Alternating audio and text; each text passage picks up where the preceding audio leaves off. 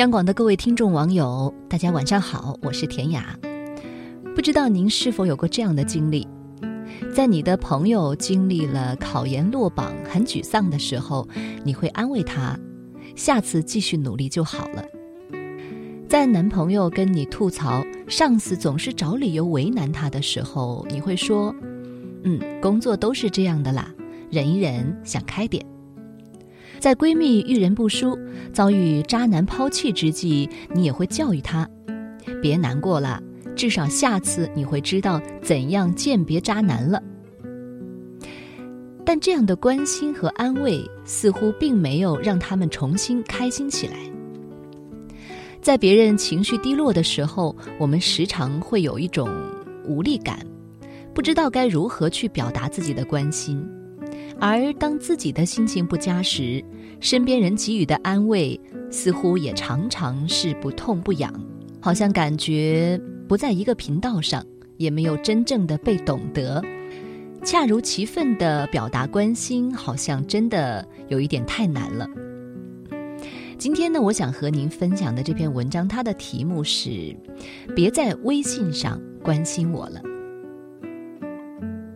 曾被直男语录三连“多喝热水，早点睡觉，记得吃药”轰炸过的人，嗯，应该都会有过那种想翻个白眼儿跟对方原地绝交的冲动。朋友小飞象就曾多次吐槽过她的男朋友就是一个典型的热水瓶。来大姨妈肚子不舒服的时候，让她多喝热水；感冒了全身乏力，让她多喝热水。甚至面试前很紧张，她男友的建议还是，要不你喝点热水试试。也曾跟对方抱怨过自己不舒服的时候，想要的不是这样一句话，而男友却很委屈。网上医生给的建议确实是喝热水呀。这种多喝热水式的关心可能是正确的方法，但它却不是最有效的关心。小飞象没有无理取闹，而她的男朋友也没有做错什么，只不过是忽略了女生的需求。有些我以为是的关心，把个人的感受强加在他人的身上，常常会让人倍感压力。比如说，刚一变天儿，妈妈就让你加条裤子，而爸爸会让你加个外套。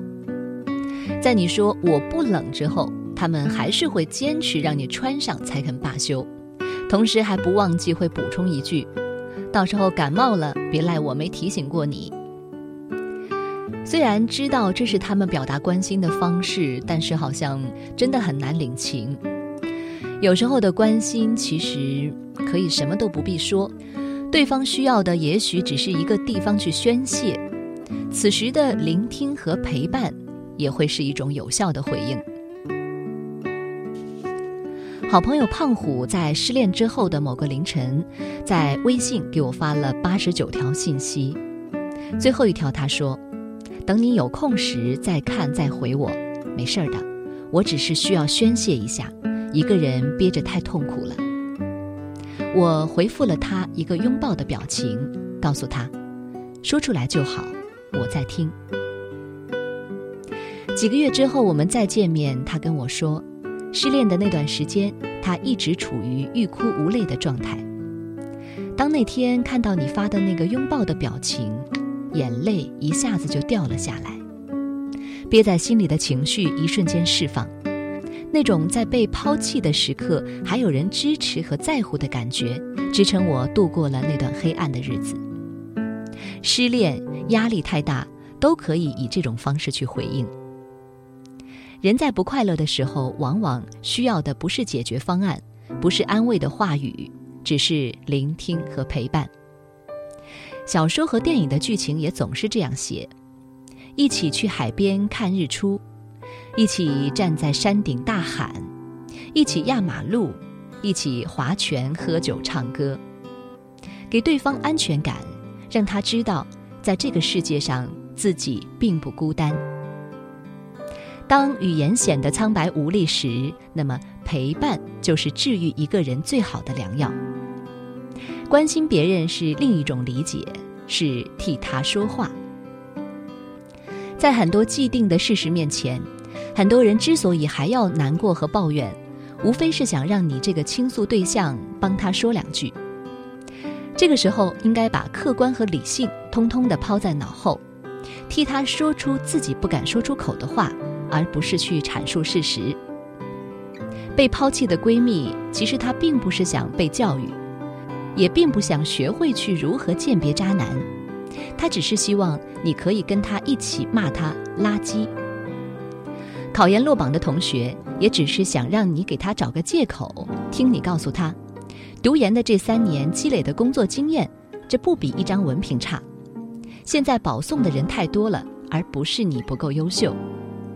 他想听到你说落榜，这不全是他的错。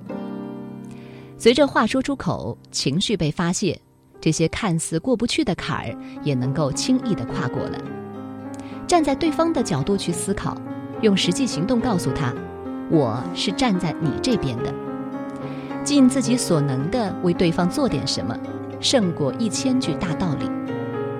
某些道理或许是对的，但表达关心和在乎最重要的还是提供最真切的帮助。你用心的做多一点，往往就会有截然不同的效果。好了，今天的分享就到这里。我是田雅，祝各位晚安。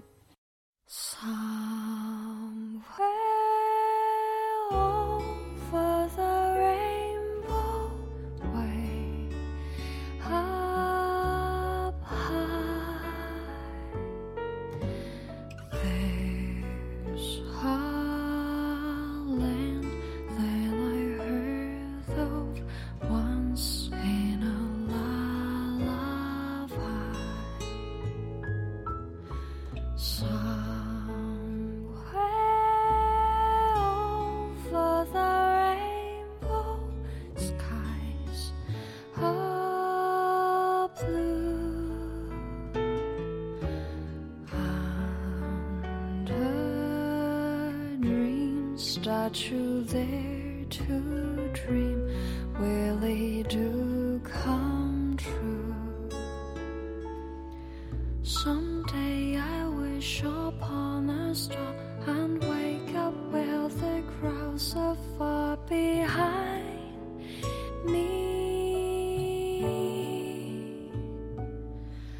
Where troubles melt like lemon drops away above the chimney tops, that's where you find me.